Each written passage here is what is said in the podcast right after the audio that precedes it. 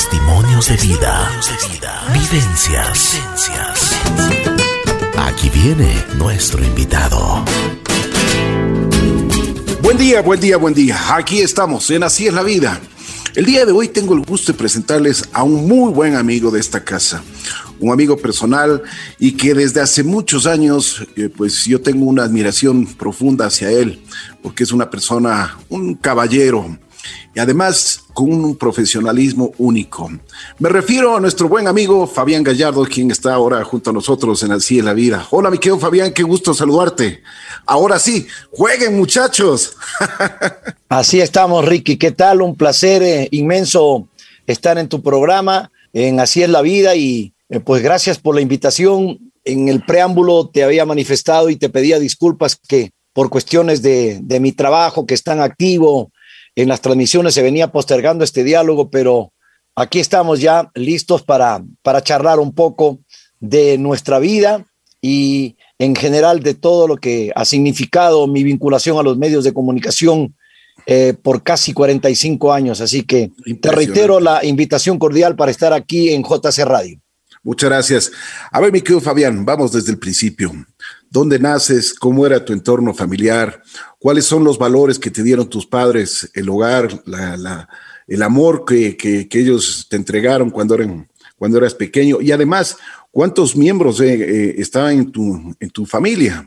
A ver, Ricky, eh, yo nací en Piñas, provincia del Oro, hoy un cantón hermoso que va creciendo y va abriéndose paso de manera agigantada en un entorno familiar en el cual tuve amor, muchísimo amor por parte de mis padres, Manuel Gallardo y Eloisita Moscoso de Gallardo, y un entorno de siete hermanos, de los que este, quedamos todavía tres, mi hermana menor Mónica, mi hermano mayor que vive en los Estados Unidos y que yo soy el penúltimo de esos siete. Hemos tenido golpes duros de la vida, porque muy jovencitos, allá por los años 56 y 58, cuando eran estudiantes acá en Quito, mi hermano Manuel del Colegio La Salle interno y mi hermano Pepe, que estaba también en el Colegio Militar, pues eh, sufrieron accidentes que les truncaron la vida muy, pero muy tempranamente. Eso fue un golpe durísimo para, para mis padres. Yo no tengo recuerdo de mis hermanos, especialmente de José Luis, que fue un gran basquetbolista integrante de la selección juvenil de Pichincha y del equipo La Salle, y de mi hermano Manuel, que cuando él falleció yo tenía dos años y cuando muere dos después mi hermano Pepe yo tenía cuatro y tengo vagas, vagas imágenes de él.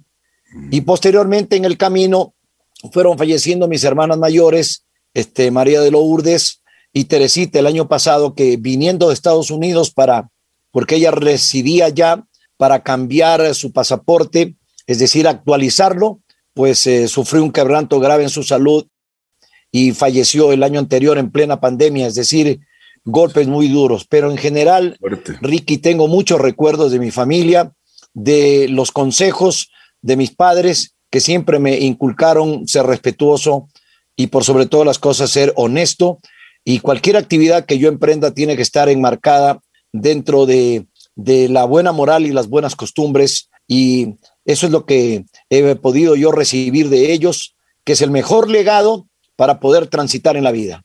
Qué bien, qué bien. Me alegro y, eso lo has demostrado en cada uno de tus actos en tu vida, tanto profesional como en la vida personal. Mi querido Fabián, ¿dónde estudiaste? ¿En qué, en qué escuela estuviste? Mira, estudié yo en la escuela Fisco Misional San José, en Piñas, una escuela que naturalmente ya por el nombre mismo lo dice, tenía preceptos católicos. Allí hice mi primaria. Mi secundaria fue en mi querido colegio 8 de noviembre, que en esa época era el único de educación media. Me recibí, me gradué de bachiller. Imagínate, Ricky, físico, matemático, químico, biólogo. Bueno, logré pasar, aunque no fui tan bueno para las matemáticas, pero me gustaba la química, me gustaba la física y por supuesto la biología y opté por, por ese bachillerato que antes pues eh, se estilaba así, ¿no? Nosotros ya tenemos algunos añitos, mi querido Ricky. Ahora hay una modernidad y es diferente el pensum de estudios. Y posteriormente, apenas graduado en el año 72, me vine a Quito.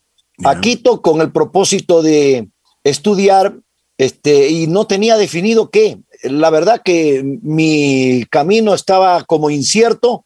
En esa época habían problemas con la dictadura militar, habían inconvenientes de gobierno, universidad cerrada, unas facultades que sí estaban abiertas y otras. Y te cuento que tomé el camino, como era físico, matemático, químico, biólogo, me aceptaron y pasé yo el, el preuniversitario en la Facultad de Ingeniería Química. Pero en ese año me di cuenta, dije yo, meterme mi vida en un laboratorio y estar sacando fórmulas, no lo veo. Y boté la toalla y eso enojó mucho a mis padres porque realmente se había perdido un año. Posteriormente se abre la Facultad de Economía, me meto a Economía, Ricky, y estoy hasta, hasta tercer año. Y en tercer año también renuncié. Ahí sí fue la gota que derramó el vaso mi padre que vivía en esa época. Igual, este, mi mamá, este, estaba muy, pero muy enojados y siempre la reprimenda del padre, bueno, ¿qué vas a hacer? ¿Qué quieres hacer de tu vida? Es el colmo, dos carreras. Hasta que un día yo en la calle Lagas que estaba relatando un partido de fútbol entre amigos y me ve Jaime Bowen, que en paz descanse a quien yo le debo mucho de lo que pude eh, haber hecho en mi incursión en los medios de comunicación, porque él me lleva a la radio, me escucha narrar y me dice, ¿cómo te llamas? Y, esto que estás haciendo aquí, ¿por qué no lo haces en una radio de verdad? Me dice, yo te llevo al estadio, yo trabajo en una emisora y relata fútbol allí. Y me fui, Ricky, y ahí se cambió mi vida completamente, porque a raíz de eso, posteriormente, inicié ya mis estudios de comunicación, luego los dejé, los reactivé y estoy este, realmente hasta estos días eh, muy feliz de la elección después de tanto escoger que tomé para definitivamente ser alguien en la vida, emprender un camino que me agrade, que me guste y que eh, me permita expresarme, porque a mí me, gustaba desde muy chico la, la radio, narrar fútbol, hacía partidos en mi pueblo de los campeonatos locales, me subía este, a una peña donde había un arbolito que nos cobijaba del sol y ahí hacía mis relatos imaginarios hasta que se dio la oportunidad de ese partido de adeveras, como dijo Jaime Oye, mi querido Fabián, ¿y, cómo eras eh, cuando estabas en la escuela? ¿Qué deporte practicabas? ¿Qué es lo que te gustaba?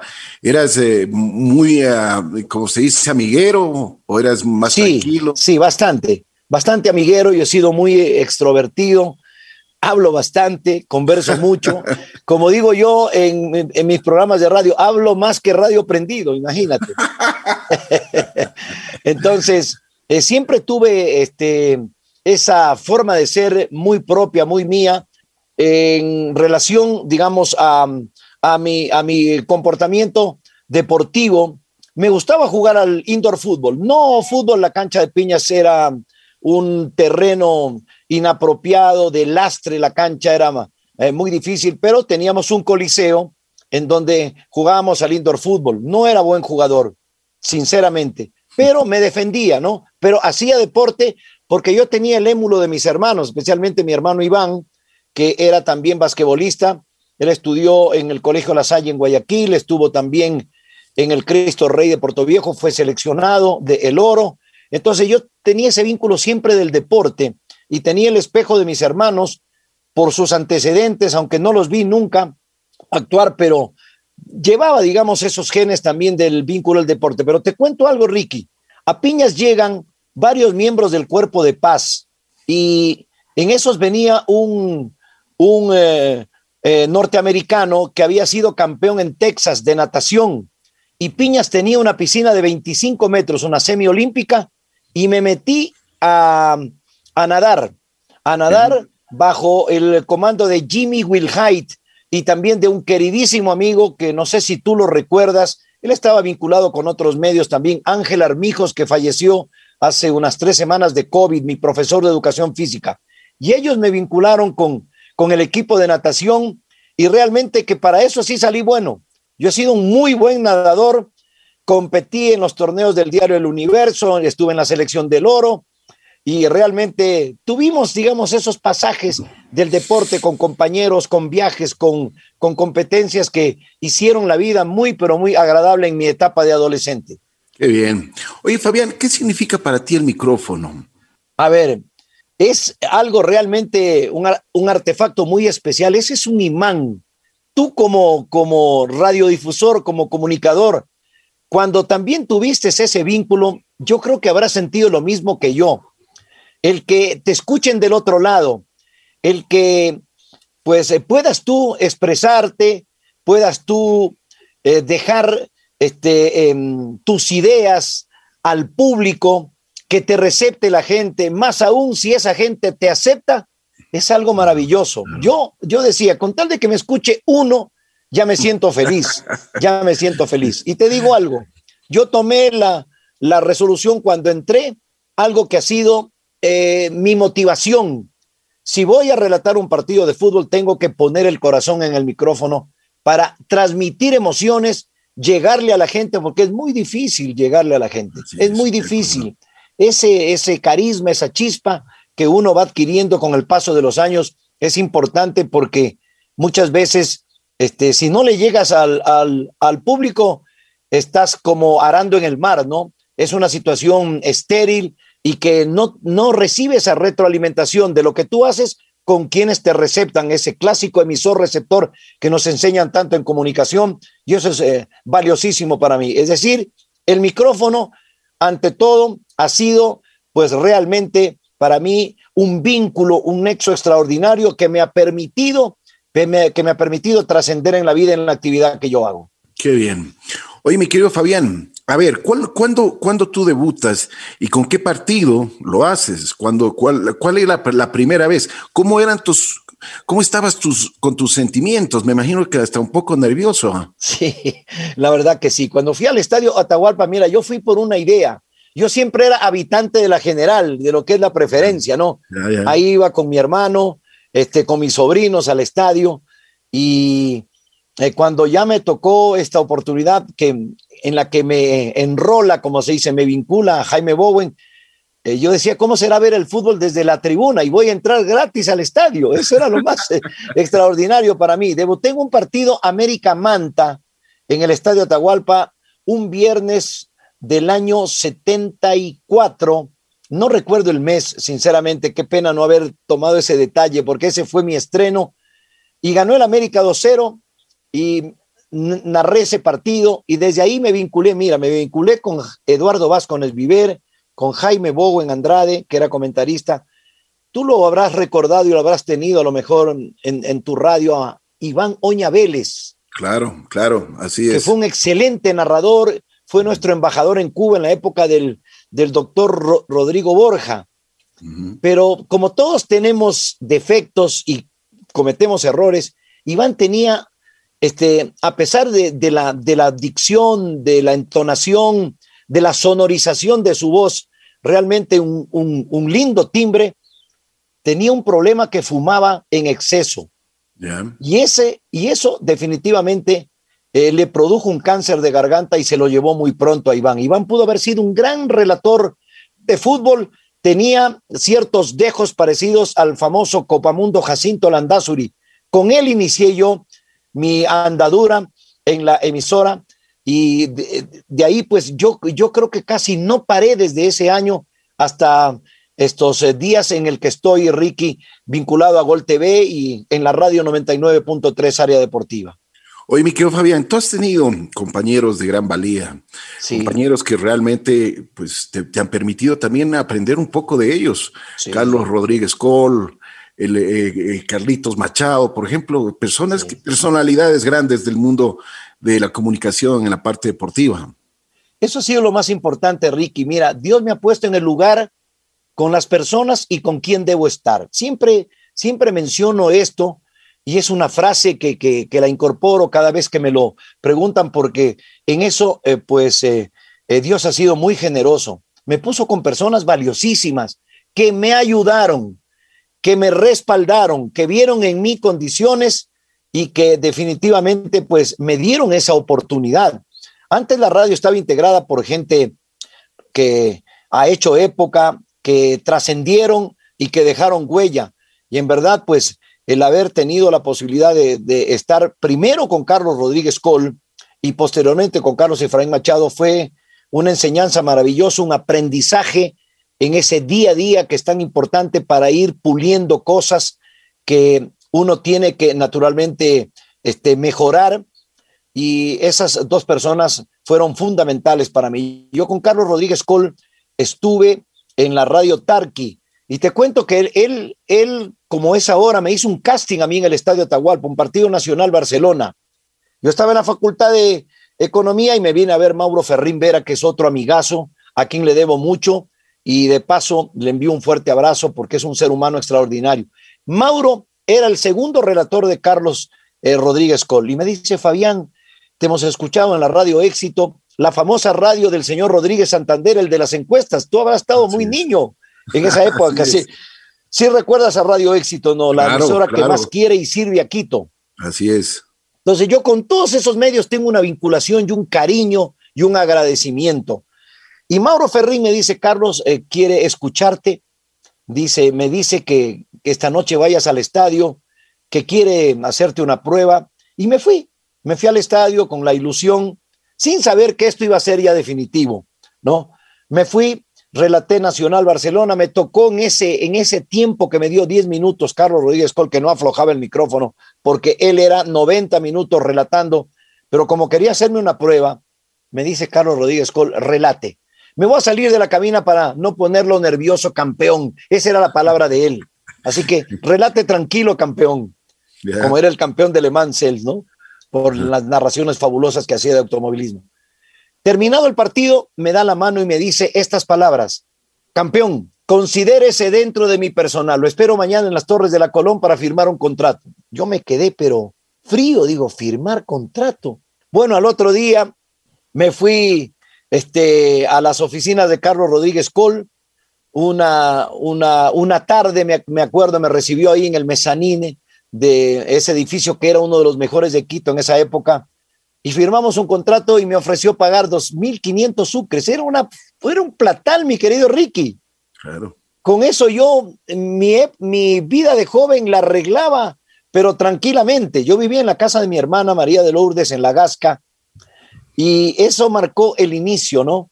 Con, con esta primera oportunidad que tuve en estar con Carlos Rodríguez Cole. Estuve año y medio con ellos, nos fuimos a una Copa Libertadores. Mira que en una Copa Libertadores me pasa un caso curioso. Fuimos a Bolivia, tres radios, en pool, Radio Tarqui, nueve emisoras central y Radio Quito.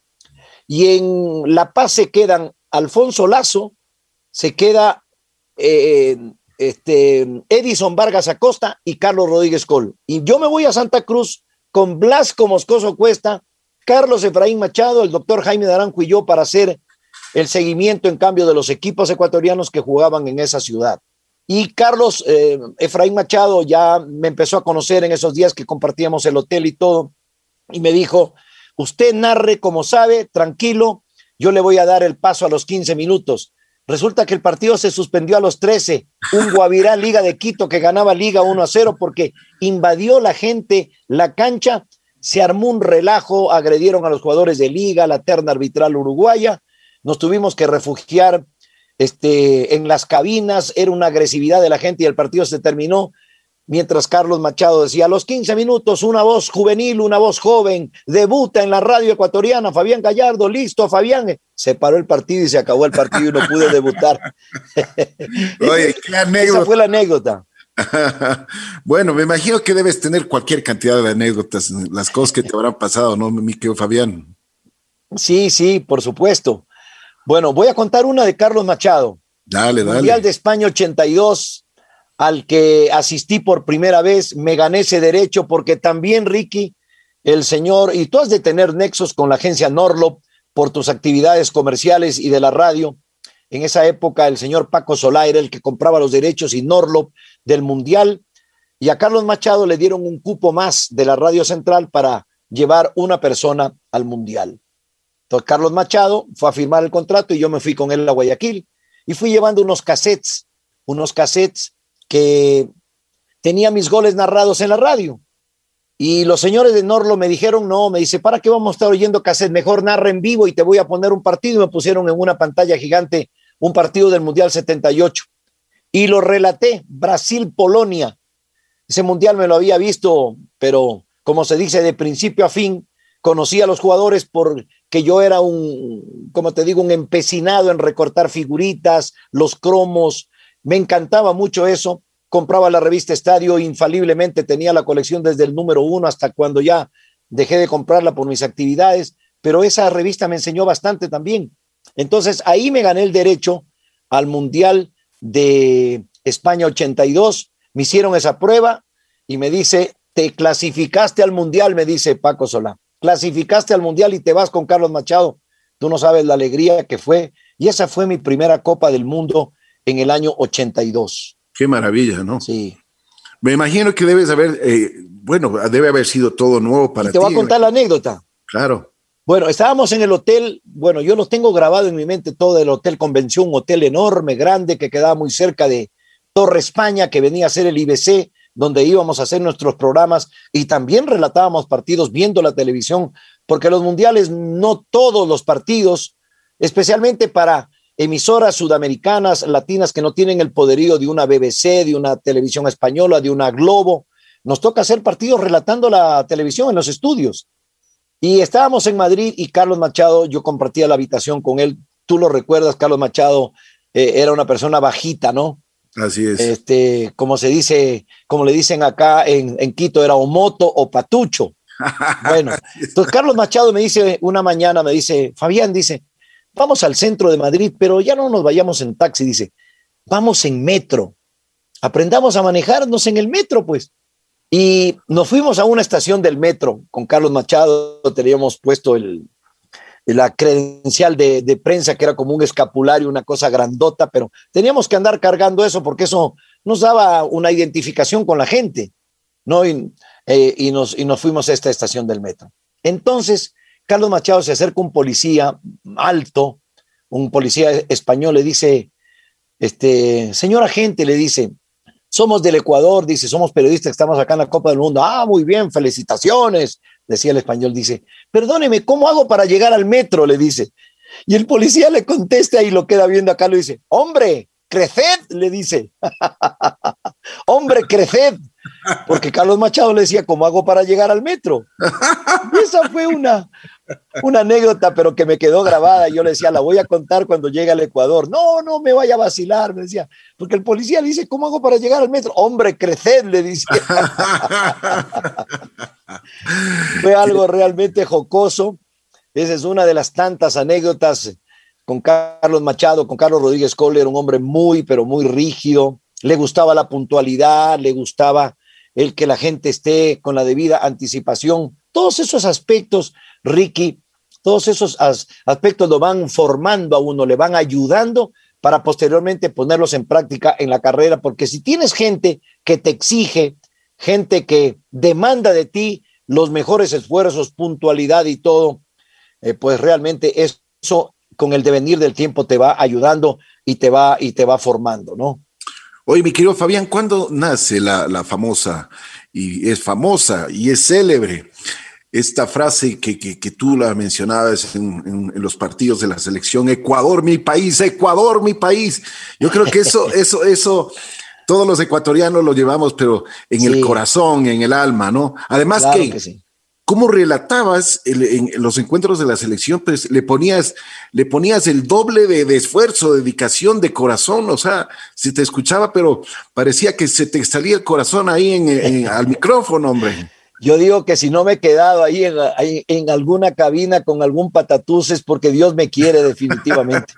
Pero eso lo aprendí yo, te voy a decir, Ricky, por Carlos Machado. Carlos Machado, y me voy a poner un poquito ahí, Bien. ponía los codos sobre la mesa de la cabina y nos decía, en el turno que les toque cuando relatan, ustedes tienen que dejar la vida en esos 15 minutos y tienen que pelarse los codos, dice, de tanto bregar, de tanto llegarle a la gente con emoción.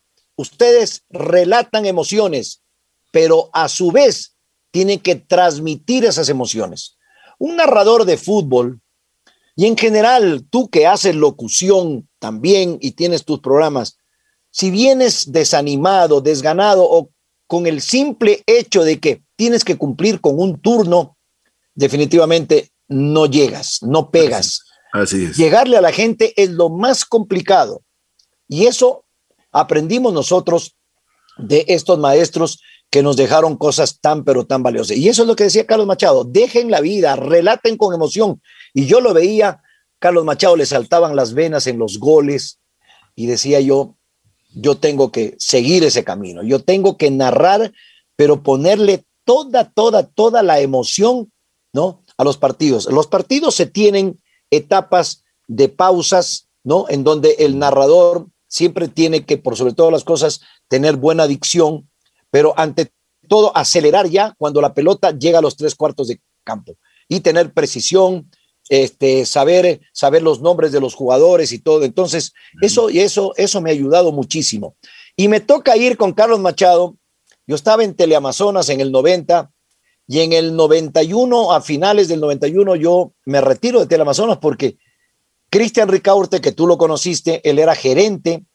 Así es. Llevan a Gama Visión y me dicen, Fabián, el año 92 va a ser un año vital para nosotros y queremos tenerte acá y queremos contratarte. Entonces, yo, una vez que, que este, di la palabra a Gama Visión, porque yo terminaba mi vínculo con Teleamazonas, me fui para allá, al canal de la avenida 6 de diciembre. Y estaba Marcel Rivas también, bueno, con ellos, eh, Alfredo Brusone, que luego murió en un accidente de, de tránsito trágico, muy duro, una persona extraordinaria también. Este, me vinculo a Gama Visión y nos vamos a transmitir el preolímpico de Paraguay clasificatorio a las Olimpiadas de Barcelona 92. Ahí lo conozco yo en la selección de Colombia, Bolillo Gómez. Y Ecuador estaba dirigido por Dusan Draskovic y lleva una selección extraordinaria. Ahí comienza el fútbol ecuatoriano a dar pasos organizados y en firme con Dusan Draskovic, a quien le debemos mucho de lo que hizo el montenegrino en su etapa en Ecuador. Y me toca narrar con Carlos, íbamos alternando con Carlos Machado, me toca narrar el partido Uruguay-Ecuador. Y mira, tiene, tiene el acierto, porque digo las cosas cuando se dan, se dan. Tiene el acierto Fernando Verdesoto, el camarógrafo, de, de ponerse a grabar nuestro trabajo. Era una cabina amplia en el Estadio Defensores del Chaco y Fernando se apostó a un lado, pero ni nos dimos cuenta, ni nos dimos cuenta. Y, y él ha estado grabándonos, tenía la cámara ahí este, con el trípode fija y tomaba las imágenes de Carlos Machado y mía. Yo no sabía ni Carlos tampoco. Y cuando Ecuador este, comienza primero, Chinto Espinosa tapándole un penal al jugador Tejera de Uruguay. Y luego viene el gol de Patricio Hurtado, 1 a 0, pero era algo extraordinario que Ecuador le gane a Uruguay. Y ese gol le tocó, el de Patricio Hurtado, a Carlos. Y viene el gol del tanque Hurtado, y ahí es lo que digo yo, aparece la inspiración del narrador de fútbol para cantar el gol y para relatar la jugada, cómo fue, y ponerle ese ese, ese canto, ese, ese grito estentorio que es tan lindo, que es tan lindo, y me sale esa frase de Ecuador, Ecuador, Ecuador, mi país, y definitivamente quedó. Vamos al hotel y me dice Fernando, cuando estábamos cenando después del partido, eso de las 11 de la noche, me dice, venga a ver una cosa, me dice. Se había bajado la casetera, antes habían los, las cámaras con la tremenda casetera y esos casezotes que habían antes, y rueda el tape y me dice, mire lo que, lo que yo grabé. Pero fue una cosa realmente emocionante. Y ese video lo trajimos a un casting que, eh, perdón, eh, lo trajimos para un, eh, para una noche de presentación de la programación, perdón, a los, a los medios en el hotel, en el hotel Oro Verde y ponen mi narración y ahí Carlos Machado está al lado mío gritando también y haciendo gestos con los, con los puños apretados, brazos arriba de la conquista de Ecuador. Entonces estuvimos allí en, en, esa, en esa presentación de la programación de Gamavisión y ahí quedó ya, como se dice, inmortalizado y tuvimos que patentarlo para evitar que, que como tú sabes, la piratería es tremenda acá eh, pues sepa quién lo hizo, qué medio lo hizo y a quién le pertenecen esos derechos del famoso Ecuador, Ecuador, mi país. Año 92. Pero imagínate, nadie puede apropiarse de esa frase, mi querido Fabián. es como un screening, sí.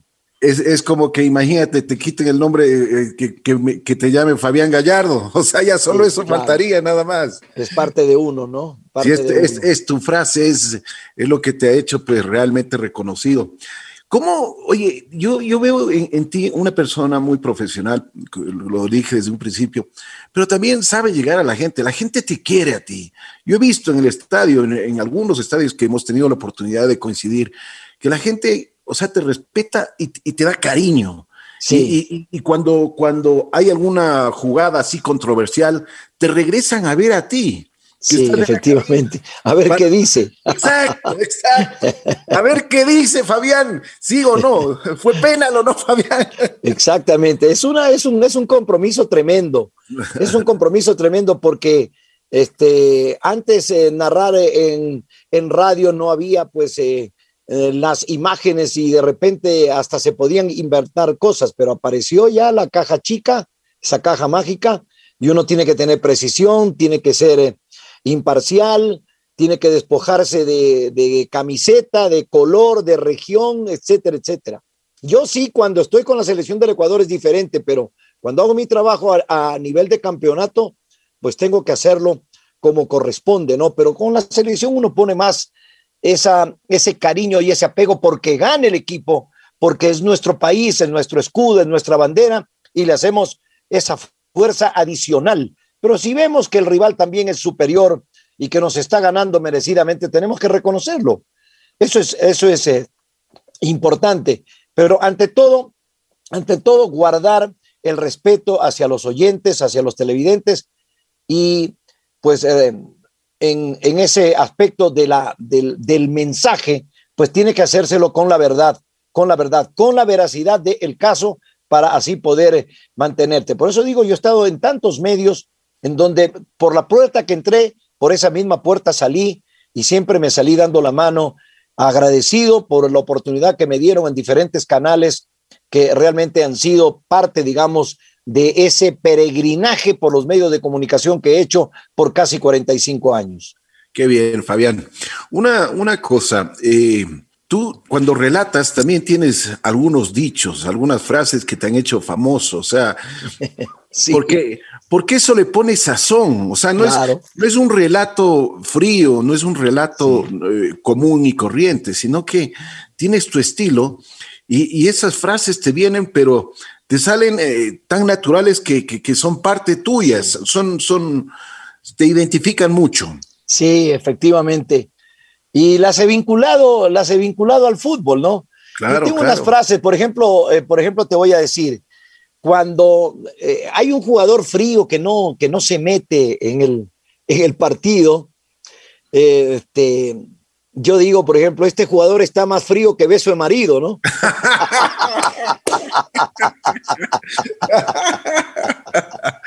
ese, es excelente, Fabián. por ejemplo, una, una del tanque hurtado, el tanque hurtado siempre que yo me encuentro con él, a veces coincidimos en, en, estos eh, avatares del fútbol o cuando yo he ido a Guayaquil a entrevistarlo para un programa que, que hacía antes con el Chevera, este, el tanque dice, usted me hizo famoso, dice. Le digo, ¿por qué? ¿Se acuerda en Bolivia? Dice que yo me comí como tres goles, me dice. Y usted dijo en la transmisión, el tanque está más salado que calzoncillo de pescador.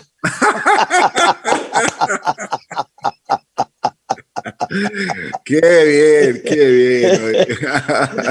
o si no, hay otra también que dice, eh, por ejemplo, cuando hay un jugador que tiene un comportamiento que, desdice de su condición de, deportista, le digo, este jugador está más ordinario que misa con mariachis.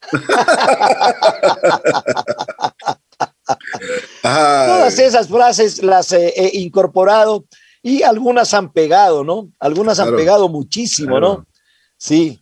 Esa, por ejemplo, esta, esta Ricky, por ejemplo, cuando hay un jugador lento, pesado en su movimiento, digo, este está más pesado que mochila de guerrillero. ah, la Oye, pero yo, yo siempre digo que es como, como transmites tú eh, este tipo de frases, ¿no? Porque además tienes, tiene, le, buscas el momento oportuno, porque no, no puedes soltarte así por, por soltarte, pero, y parece que muchas veces, o sea, te sueltas el chiste, pero como que nada, ¿no? O sea, sigue la que La gente está a la expectativa y yo de repente suelto mi frase, que son expresiones que realmente como que lo sacan al espectador. Yo ya me imagino la reacción así, porque ahora con la facilidad del WhatsApp me escriben, ¿no? Oye, me hiciste reír, oye, qué, qué buena nota, como dicen en Quito, qué buena papa, espectacular, sigue así. Hay veces que me reclaman que en, en, muchos partidos no meto esas expresiones, ¿no? Este, una vez en un, en un partido, y eso estaba comenzando yo en Gamavisión, ¿no?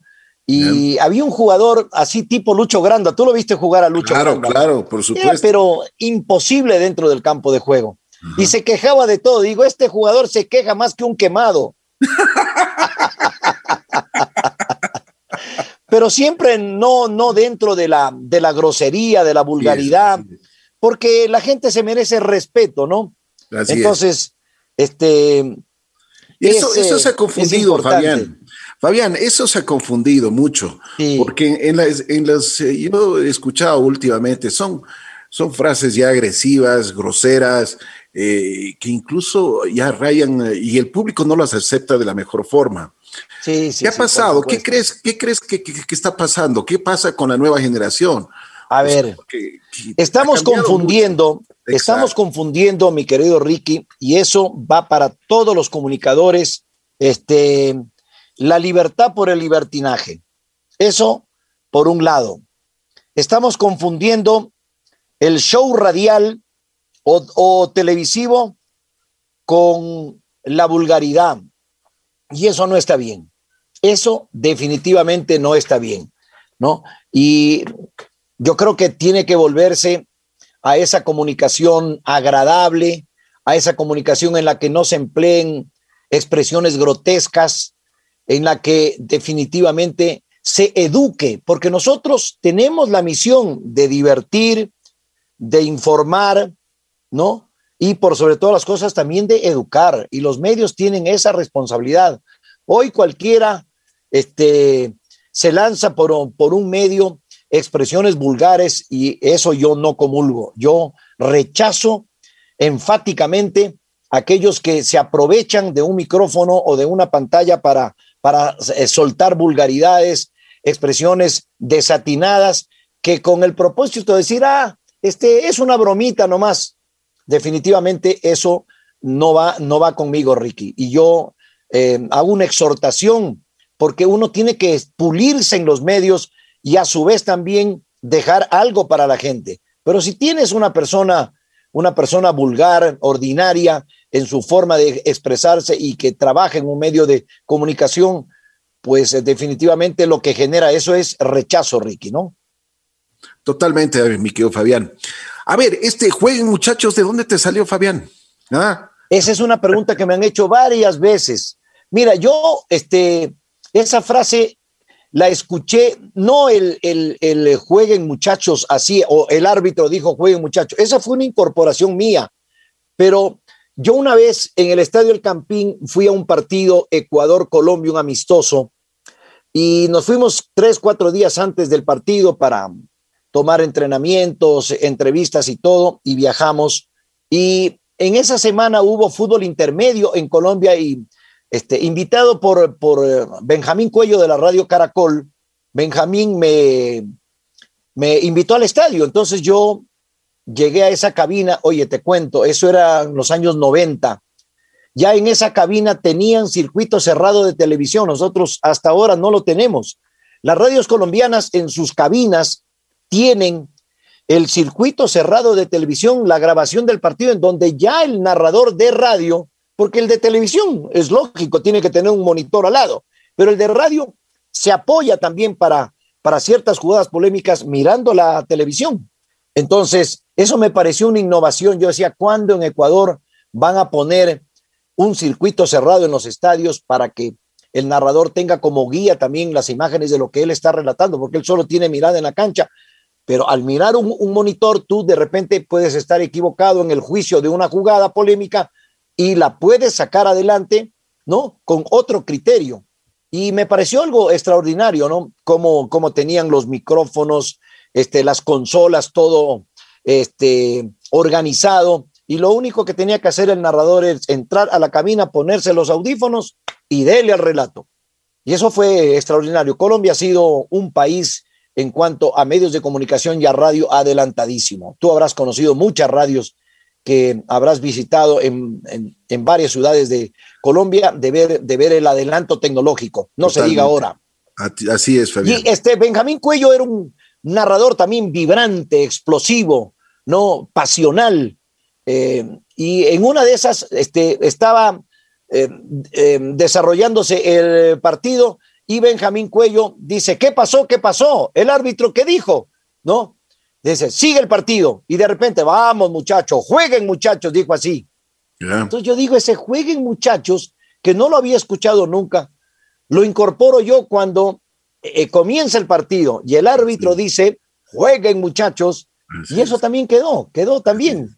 Así es. Y te voy a agregar el no va más. El no va más, en cambio, fue en Montevideo, que tú, eh, tú habrás estado eh, en, en, algún hotel, de repente te bajas un ratito al casino. Hay gente que mira, como yo, que observa, pero que no juega, porque no me gusta el juego. Entonces había un croupier, el que, el que, el que mueve la ruleta y tira la bolita para que comience a girar, y ahí la suerte le caiga al, al que le caiga, y cuando ya esa, esa ruedita de la ruleta estaba girando, girando, girando. Este muchacho dijo, dijo este, cuando puso primero a girar la bola, dijo, hagan juego, señores, ¿no? Y después al, al final decía, no va más, no va más, no va más, no va más, no más apuestas, no más apuestas. Siempre ese cantito propio de esta gente. Entonces yo dije, ¿por qué yo no voy a decir, por ejemplo, cuando el árbitro termine el partido, no va más? no va más. Y también lo incorporé. Yo digo, nadie nace sabiendo y mucha gente que toma frases es porque o leyó o porque las escuchó, son vivencias. Yo no digo que soy original en mis cosas. He tomado algunas cosas, pero que a mí me han servido y le he dado mi estilo y mi forma de ser. Es como tú lees, por ejemplo, a Jorge Valdano, que es un extraordinario comunicador, fue un gran futbolista mundialista, hizo un gol en la final de México 86 con Maradona cuando fueron campeones. Y él toma la frase de miedo escénico de un libro de García Márquez. De García Márquez. Esa famosa frase, se me cae el alma al piso. La incorporó Roberto, que es un lector extraordinario de expresiones también salidas del talento de, de Gabriel García Márquez. Claro. Es decir, es. Eh, uno va incorporando cosas de Eduardo Galeano y así. Entonces, eso va también ayudándole a uno, porque lo importante es la lectura. En eso les digo a los comunicadores, a quienes escuchan tu programa, lean bastante de, de lo que sea, pero lean, porque eso enriquece su vocabulario y enriquece los conocimientos, Ricky. De acuerdo, de acuerdo. A propósito, ¿cómo te llevas con el abogado, mi querido Muy bien. Ah, se vacila así como, como cuando se vacila ya en interno. Sí, ah. sí, sí, sí, sí. Con, con Roberto tengo una relación extraordinaria Mira, yo con la mayoría, con la mayoría de personas con las que eh, he trabajado, de repente uno tiene sus discrepancias y todo, pero perdura por sobre todo el compañerismo y la amistad. Yo con Roberto trabajé 15 años en Gamavisión y realmente nos fue muy bien. Hicimos dos Copas del Mundo, transmitimos como, como seis, siete Copas América. Estuvimos en los partidos más importantes en esos años de, de la definición de campeonatos, eh, sub-20, sub-17, preolímpicos, en fin, estuvimos eh, mucho tiempo vinculados. Él decidió cuando yo me voy de Gamavisión a Canal 1 quedarse en Gamavisión por los años de servicio que también tenía y ahí se cortó, digamos, ese nexo, pero somos muy buenos amigos, yo lo respeto y lo, y lo quiero mucho a Roberto. Con él hicimos una gran dupla, ¿no? Excelente, excelente. Yo creo que tiene que volver esa dupla, ¿no? Fabián, ¿qué dices tú? Mira, hubo un momento, este, estimado Ricky, que, que nos reunieron a nosotros, nos reunieron en Gamavisión, pero se truncó eso por las condiciones en las que hoy por hoy es una pena, porque fue mi casa durante 15 años, El canal está con, con serios problemas financieros, pésimas administraciones y no sé ahora el nuevo gobernante, el señor Guillermo Lazo, dice que medios incautados van a ser negociados. Ojalá que cuando se negocien puedan empresas importantes, y ahí te sugiero, Ricky, que, que pongas ahí tu capital como accionista para ver si, si adquieren este, un grupo empresarial sólido, bueno, responsable, un medio de comunicación que se lo puede levantar con trabajo, con tesón, con mística, porque no se puede dejar perder un canal de tanta significación como ha sido Gamavisión. Así es. Y ojalá que esos, esos canales se vendan para que vengan otras empresas y eso generen también trabajo para camarógrafos, para operadores, para técnicos, para periodistas, para gente administrativa, para gente de ventas. eso se puede hacer, se puede rescatar, Ricky. Así es, mi querido Fabián, muy de acuerdo. Oye, Fabián, ¿cuál ha sido un, partido que tú recuerdes y que realmente, como dicen, donde las papas queman, un partido difícil, un partido como, como dirían que, que tienes que estar con el cuchillo entre los dientes, así, o sea, pero bravo. Bueno, decir un solo partido es decir poco o casi nada. Ahí te voy a emocionar a ti, pues, porque tú eres liguista como, como tu padre. Y permíteme saludarlo a Pepito Cueva. Pepito Cueva también es parte, tu padre, de mi vida, porque cuando yo comenzaba también, también me apoyó, me apoyó a través de Almacenes Ricky en la gestión comercial, porque siempre había que financiar los programas que hacíamos en Nueva Emisora Central y él nos dio su apoyo, como nos dio Alfredito Casa, otro inolvidable amigo que nos dejó hace poco por, por este maldito virus del, del COVID y que Dios lo tenga en su gloria. Mira que yo he tenido la suerte de vincularme, de relacionarme con gente muy, pero muy buena, muy valiosa, emprendedora, empresarios que han dado trabajo, que han hecho, digamos, su lado correspondiente en generar trabajo y dar bienestar también a los ecuatorianos. Entonces, en ese aspecto, en ese aspecto, este, Ricky, eh, quiero yo expresarte eh, mi agradecimiento y por sobre todas las cosas a tu papá con quien tuvimos y seguimos manteniendo una, una línea de amistad y de respeto durante tantos años. Me fui de la pregunta, perdón, me fui de la pregunta. Bueno, te decía que sobre este asunto de los partidos bravos, esos ah, partidos que realmente, eh, pucha, tienes las hinchadas, pero que te dan, que te gritan del un lado y del otro lado, ¿no? Y además que le sientes al estadio que vibra. Sí, sí, sí. Físicamente le sientes, pero caliente. Mira, por ejemplo, yo recuerdo partidos inolvidables. Por ejemplo, ese Nacional Barcelona, cuando Nacional da la vuelta olímpica en el Monumental en el año 92, empata el partido con gol de Dixon Quiñones. En Barcelona, en Guayaquil, tenían la fiesta lista, preparada para celebrar el título de campeones, porque Nacional le había ganado al Barcelona acá 1 a 0. Entonces, el partido de revancha se cerraba en el Monumental y que resulta que Nacional lo empata y ese equipo fabuloso de Ernesto Guerra da la vuelta olímpica. Ese es un, ese es un partido que yo lo recuerdo y que lo tengo grabado, que lo tengo grabado. Hay partidos de liga, no te digo la final de Copa Libertadores con, con Fluminense, pero un 2 a 0 que le iba ganando el Santos en, la, en el Rodrigo Paz, en la Casa Blanca, a Liga y Liga lo da vuelta 4 a 2. Ese fue otro partido inolvidable el empate con Uruguay cuando Ecuador ya llega al Mundial de Corea y Japón, el gol de Caviedes, que a nosotros nos tocó hacer la transmisión internacional y del otro lado del estadio, es decir, desde la preferencia, porque fueron dos señales, la señal local que hizo la Asociación de Canales y la señal internacional en la que yo relaté ese partido, estábamos con Pocho Harp.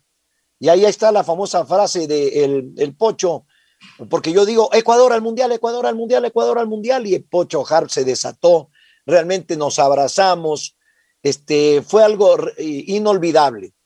Y también el triunfo de Ecuador contra Perú con gol del Team Delgado, cuando ahí sale la frase de Pocho Harp, nos vamos al mundial, nos vamos al mundial. Se cantó el himno en el estadio peruano, les llovieron proyectiles, objetos contundentes de todo, botellas de esas grandes de gaseosas, se las tiraban de la parte superior a la hinchada ecuatoriana. Fuimos como 10 mil ecuatorianos que estuvimos en Lima, en el estadio universitario, y Ecuador le gana a Perú 2 a 1 y ese es otro partido inolvidable. Los penales de Pancho Ceballos en Paraguay contra Sao Paulo cuando Pancho tapa 3 de 5 y los penales de Pancho en el Maracaná que me tocó relatar por Canal 1 que fue realmente inolvidable. Mira, de esos tengo cualquier cantidad de partidos, pero más o menos a breves rasgos te digo los que me hicieron emocionar, este, llorar, porque era nuestro país, son nuestros equipos y al fin trascendíamos y dejábamos de ser cada cuatro años los malos que no sabíamos jugar al fútbol y que el fútbol es un desastre en el Ecuador y que hay incapacidad dirigencial, que los futbolistas son irresponsables, son indisciplinados. Rompimos ese mito con las clasificaciones a las Copas del Mundo y eso realmente es gratificante. Y otro, el último, Ricky, el 3 a 0 o 3 a 1. La verdad que este, no estoy tan preciso, pero los tres goles de Independiente del Valle contra Colón en un estadio lleno de argentinos, en una noche lluviosa que mm, llevaba el partido a una tormenta prácticamente, un estadio que en algún instante fue una piscina, cuando le gana Independiente del Valle a Colón y se clasifica campeón de la Copa de la Copa este, Sudamericana. Esos son momentos inolvidables que uno realmente no se olvida, ¿no? No se mi olvida. Querido, mi querido Fabián, ¿qué te ha dado la vida? A ver, la vida ha sido muy generosa conmigo porque a través de la misma yo he hecho lo que me ha gustado. He, podido realizarme y tener, tener este, la posibilidad de ser un hombre feliz a través del trabajo que hago. Por eso yo pongo en mi estado de mi cuenta de Twitter este, una, una, una, una frase que, que viene pre preciso para lo que yo soy. Hago lo que me gusta para no tener que trabajar. Porque cuando uno hace lo que no le gusta, ya lo ve como una obligación y como que no se siente pleno, no se siente lleno. Entonces yo hago lo que me gusta para no tener que trabajar. Y eso es realmente importante. Es decir, elegí eh, este, la profesión en la que yo podía sentirme apto, capacitado, preparado. Eso, eso es importante. Me dio unos padres maravillosos, una, una familia en general extraordinaria en donde solamente vi, te digo, Ricky, respeto, vi cariño y por sobre todas las cosas, guía, una guía para ir en procura de siempre cosas buenas. Y otro aspecto que ha redondeado mi existencia, no, la familia, mis dos hijos, mi esposa, mi esposa que yo la conocí, mi esposa es caleña, Violeta Cuevas Forbes, la conocí en una Copa Libertadores en Cali, en Cali, este, en una reunión de amigos después de un partido que fuimos a un Barcelona América de Cali, así fue. No, perdón, a un Peñarol América de Cali y posteriormente surgió el nexo, el flechazo, como se dice, y estoy con ella ya cerca de los 50 años, ¿no? Cerca de los oye, 50 años. Oye, mi querido Fabián, ahora que nombras a tu esposa y a tu familia, debe ser muy sacrificado para una persona que, que anda de un lado a otro Además que los fines de semana son familiares, pero sí. a ti te toca justo los fines de semana trabajar. Claro, ¿Qué exactamente. Dice, ¿qué, ¿qué, dice tu esposa? ¿Cómo te recibe? Porque además tú eres el, uno de los últimos en dejar el, el, estadio, porque siempre salimos, y es una costumbre nuestra por lo menos, salimos del estadio y, y te vamos escuchando. Sí. Porque nos, nos importa, a, a, y eso es lo que siempre hemos dicho con papá, es importante los comentarios de una persona que ve el fútbol de diferente forma, porque muchas veces como hinchas, tú puedes ver, el, eh, o sea, tu lado, ¿no? Y como nunca, gracias a Dios, nunca decimos, hemos sido fanáticos, pero siempre es importante el criterio de una persona profesional, una persona que ve el fútbol eh, de, otro, de otro ángulo. Y te vamos escuchando. Y muchas veces, por ejemplo, llega a las 11 de la noche ya estamos llegando a la casa y tú sigues en el estadio. ¿Qué dice, ¿Qué dice tu familia, Fabián? O sea, me imagino que llegas 12, 1 de la mañana. Sí, mira, este, yo te quiero decir algo importante. Eh, en los medios de comunicación, tú tienes que tener el apoyo de tu familia. Si no tienes el apoyo de tu familia, terminas o disolviendo un, un matrimonio, separándote, porque tú no ves apoyo. Nosotros trabajamos y viajamos más los fines de semana y no tenemos día de descanso porque prácticamente es de lunes a viernes en los programas, sea radio o televisión, y el fin de semana los relatos.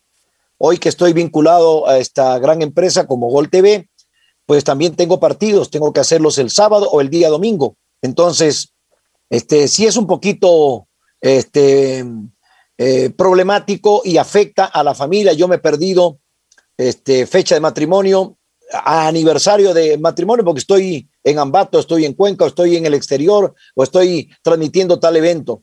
Cumpleaños de, de la esposa, cumpleaños de uno, de los hermanos, de los padres. No se puede, no se puede. Entonces hay que tener, eso sí, tras de uno, eh, gente que comprenda y entienda el trabajo de uno. Es decir, como, como uno dice, así me conociste y ya sabes cuál es, cuál es, eh, cuál es mi actividad. Entonces, este, sin ser eh, este, contundente en la expresión, tienes que atenerte y acomodarte a la realidad y a la situación de trabajo que yo tengo, no, pero siempre se tiene, siempre se tiene un apoyo. Y en eso mi mujer ha sido, como se dice, mi sostén, mi apoyo para, para poder desarrollar mis actividades y no se ha quejado, te lo digo sinceramente, más bien me ha aguantado. Te voy a contar algo. Eh, ¿Cómo se llama este gran comentarista que tiene como 14 mundiales? Enrique Macaya Márquez. Que eh, ha sido un extraordinario comentarista del fútbol argentino. En, un libro que él sacó, Mi visión del fútbol, en el, en el, en el prólogo agradece a su familia, a su familia eh, por haberlo apoyado durante toda la vida para él poder ejercer su labor de, de periodista y de narrador y comentarista. Y él más o menos, más o menos puso unas, unas frases dedicadas a sus tres hijos. No recuerdo el nombre. Del uno me acuerdo, el, el hijo era Gabriel, como él, este, que era preparador físico también, este, y dos hijas más que tenía, les agradecía y le dijo a su mujer, a Gabriel y mis dos hijas, a mi viuda y mis huérfanos de todos los domingos, les agradezco por todo el apoyo que me han brindado en mi carrera. O sea, él consideraba que la mujer era una viuda los domingos y los hijos eran huérfanos porque el tipo no estaba en casa, porque el tipo no estaba en casa. Y como anécdota de esto, te, te cuento, una vez me dijo mi mujer cuando yo ya no estaba los fines de semana, mira, vamos a almorzar sin voz. Lo que vamos a hacer es poner, dice, una fotografía tuya en el centro del comedor y ya tú nos estás acompañando. Alguna vez que me dijo eso irónicamente, ¿no? Pero digo, mira, tengo partidos, tengo dobletes, tengo tripletas. Entonces decía, no te preocupes, yo pongo aquí la foto tuya y hacemos de cuenta que ahí estás. Y una vez lo hizo así, una vez me la enseñó la foto que la había puesto en el, en el comedor cuando yo regresaba como a las 3, 4 de la tarde transmitiendo fútbol, porque, porque eso, es, eso, eso, eso se da. Pero si tú tienes una familia que, que te ve feliz y que tu trabajo sirve para tener un mejor pasar y que a través de lo que tú entregas en los medios de comunicación tienes una vida, no de lujos, pero sí una vida este, tranquila, sosegada, en donde todo el mundo está contento, puedes educar a tus hijos, puedes realizar tus actividades, qué mejor, ¿no? Entonces, más bien es un premio porque el trabajo es una bendición de Dios, Ricky. Así es, totalmente de acuerdo, Fabián, y en eso coincidimos. Oye, ¿te arrepientes de algo? A ver, arrepentirme de algo es una buena pregunta. Y mira, yo, yo creo que no, porque cuando dejé dos carreras que, como decía el chavo, no me simpatizan, ¿no?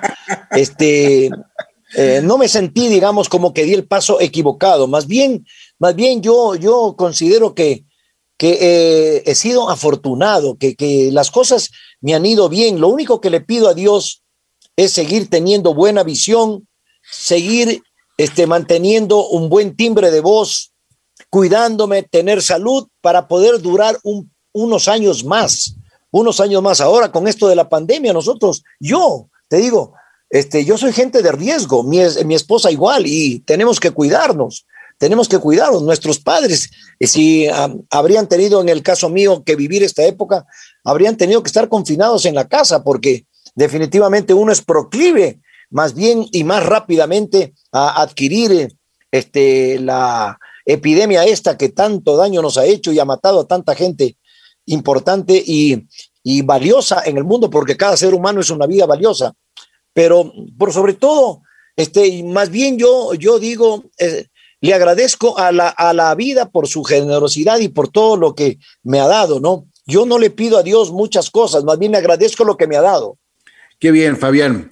Bueno, yo te digo una cosa, mi querido Fabián, los medios de comunicación son realmente lo que nosotros vivimos, lo que siempre estamos involucrados. Pero si tienes que escoger entre la radio y la televisión, ¿qué, pasaría contigo? ¿Ah? Las dos, Ricky. No puedo, no puedo, no puedo ser, ser, este, como se dice, ser desleal con, con la televisión, ni puedo ser desleal con la radio. La radio me permitió entrar a la televisión, ¿ya? la radio me permite, cuando voy a la televisión, poner en práctica lo que te da la radio, que es la fluidez, ¿no? La inmediatez. Entonces tú te vas acostumbrando a los dos ámbitos. En la televisión tú tienes que manejarte en base a los tiempos. En la radio tienes la oportunidad de expresarte y hacer tu actividad con un poco más de amplitud.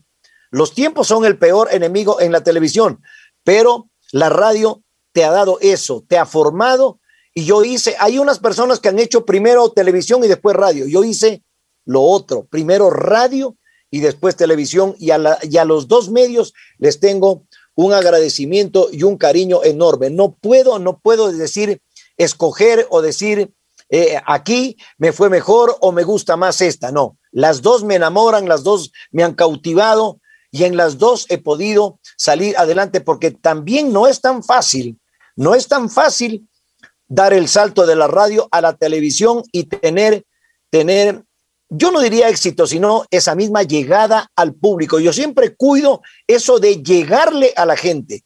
Si un comunicador no tiene pegada, no tiene llegada a la gente, su labor pasa a ser intrascendente. Esa es mi visión, o sea, mi comentario y es por eso que yo cuido mucho eso, Ricky. Qué bueno. Mi querido Fabián, ¿cómo te ves después de unos pocos años? ¿Cuál es tu visión? ¿Piensas ah, hasta cuándo continuar en esto? Porque realmente tú eres un referente en, eh, la comunicación sí. deportiva y me alegro muchísimo. ¿Sabes qué? Me alegro una cosa, mi querido Fabián. Bueno, siempre te he respetado, te he querido mucho en, en la parte profesional porque te he admirado, pero hoy me di cuenta de una cosa, eres una persona muy grata y eso, es, eso es valioso en la vida. Eso, eso definitivamente cuando una persona tiene gratitud, y como tú dices, yo tengo que agradecerle a la vida. Una pregunta que se me viene, si tú podrías hablar con Dios, ¿qué le dirías?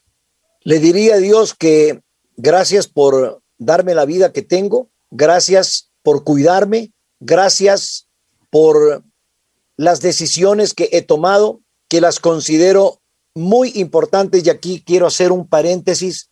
Las decisiones yo las he tomado en conjunto con mi mujer. Yo, cada paso que he dado de un medio a otro, cuando eh, ha, habido la posibilidad de cambiar de medio por mejoras profesionales, por eh, superación este, eh, profesional y este, mejoras en el aspecto económico, yo siempre las consulté.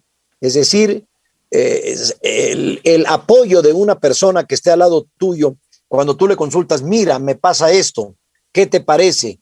Lo consensuamos y tomamos la decisión. Y eso, y eso yo creo que ha sido muy importante. Y Dios, Dios por sobre todo, eh, ha sido muy, pero muy bueno y muy generoso conmigo. Paul Gasol, Paul Gasol, que es un gran basquetbolista que ahora volvió nuevamente a la Liga Española después de haber estado durante tantos años. Tú también te encanta el básquetbol, eh, que ha brillado en la NBA. Una vez lo invitaron a un programa de la televisión española y él estaba jugando en un set de televisión con unos niños down y Paul Gasol levantaba a los, a los, a los, a los, a los niños, los tomaba por la cinturita y habían puesto un aro de básquet y venía ese niño con la pelota y la depositaba, ¿no? Yo veía esas imágenes, decía, qué felicidad que puede trasladar un gran deportista para un niño, porque los niños estaban extasiados de ver primero un hombre gigante, gigante, y qué figura extraordinaria del baloncesto mundial como Paul Gasol. Y hacía jueguito con los niños, les pasaba la pelota, era algo enternecedor. Yo miraba eso en televisión española. Y me quedé así enganchado con ese programa y de repente la presentadora le dice algo más o menos parecido a lo que tú me preguntaste, ¿no? Este, ¿qué te ha dado la vida? ¿A quién le agradeces en la vida? ¿Consideras que la vida te trató bien? Etcétera, etcétera. Y él lanza una frase que se me quedó grabada y que yo también la incorporo a mis vivencias, ¿no? A mi quehacer, a mis experiencias, Ricky. Paul Gasol dijo, que le agradece a Dios y a la vida porque lo puso en el lugar o lugares indicados y con las personas que debía estar. Entonces, yo también soy un agradecido a Dios y a la vida porque en el camino me puso siempre gente positiva para mí ayudarme, para extenderme su mano amiga y permitirme que yo avance. Yo, un chico de provincia, de un pueblo pequeño. Hoy no, Piñas está hermoso y está grande y ojalá algún día te des una vueltita por allá para que veas lo que es la sencillez de esa gente trabajadora y todo. Pero yo venía de allí. Yo nací, mi querido Ricky, en una casita de madera esquinera en el centro de Piñas. Y siempre me acuerdo, siempre me acuerdo de dónde vine, de dónde yo salí, porque eso para mí es importante, que uno retroceda el cassette y se acuerde de cómo salió de un pueblo pequeño, de un cantón pequeño de la provincia del Oro, a buscar la vida en otra ciudad que ha sido para mí generosa y a quien le debo todo es a la ciudad de Quito por todo lo que yo he hecho. Yo soy muy agradecido y nunca me olvido de dónde fui y de dónde nací y cómo llegué para poder hacer mi vida acá en Quito y sentirme muy agradecido con Dios y con la vida por todo lo que me han dado. Qué bueno, qué bueno, Fabián. Me alegra realmente haber conversado contigo. Estamos terminando. Te quiero agradecer muchísimo la gentileza que has tenido.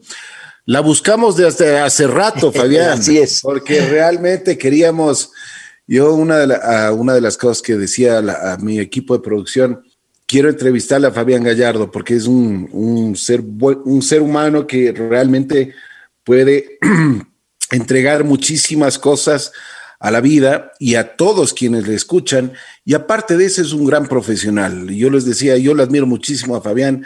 Me encanta cómo es frente al micrófono, porque es, es una persona eh, que respete el micrófono. Una, una cosa que, que realmente nos apasiona tanto a ti como a, como a mí, mi querido Fabián. Gracias, gracias a la vida por, por cruzarnos y como estar siempre compenetrados en estos medios de comunicación. Fabián, te deseo lo mejor. Que Dios ¿Sabes? te bendiga. Sí, sí, dime, por favor. ¿Sabes qué imagen tengo yo? Cuando en Santo Domingo, en la oficina que tenía tu papá en Almacenes Ricky, correteabas ahí con un carrito en la mano, ¿sí? Estabas muy chiquilín, muy chiquilín, y yo estaba iniciándome también en la emisora y lo íbamos a entrevistar a, tu señor padre, a Pepito Cueva, que él estaba también integrando la Comisión de Fútbol de Liga, luego fue presidente de Liga. Así es. Y eh, pues eh, me acuerdo de esas, de esas imágenes, ¿no? Igual tu ñaña también, que eran ah, niñitos y que correteaban ahí este, en las oficinas de, de Pepe Cueva en Santo Domingo, en donde estaban, estaba ese gran almacén Ricky, que ha servido tanto a la ciudad. Siempre me acuerdo de esa, de esa imagen. antes, antes de olvidarme, ¿cómo están tus hijos? Bien están. ¿No bien, siguieron, bien. ¿No siguieron? No, no, ninguno. comunicación. ¿Sabes por qué? Yo les dije, no se metan a periodistas deportivos que van a morir pobres, así que mejor dedíquense a otra actividad. Sí, el uno es médico y el otro está viviendo en España.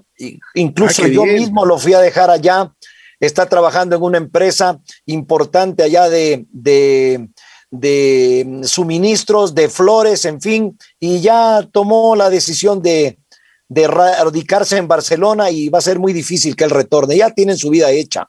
Los hijos son prestados, Ricky. va a pasar lo mismo a ti.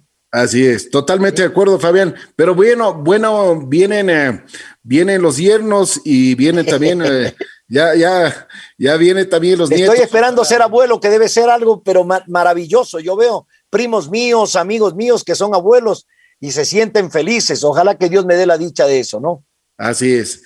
Mi querido Fabián, te mando un abrazo muy, pero muy sentido. Y gracias por haber aceptado conversar un poquito con nosotros. Muy gentil. Gracias, Ricky. Tú sabes que así es la vida.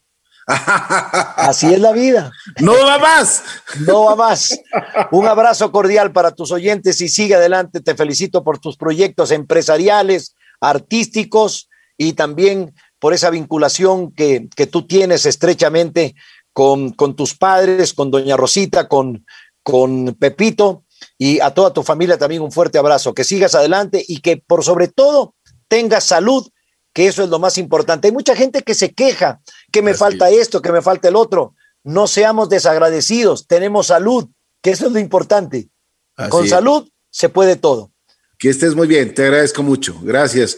Fabián Gallardo, una persona que yo personalmente admiro mucho, su profesionalismo, su, su don, y, realmente me ha dado muchísimo gusto conversar con él.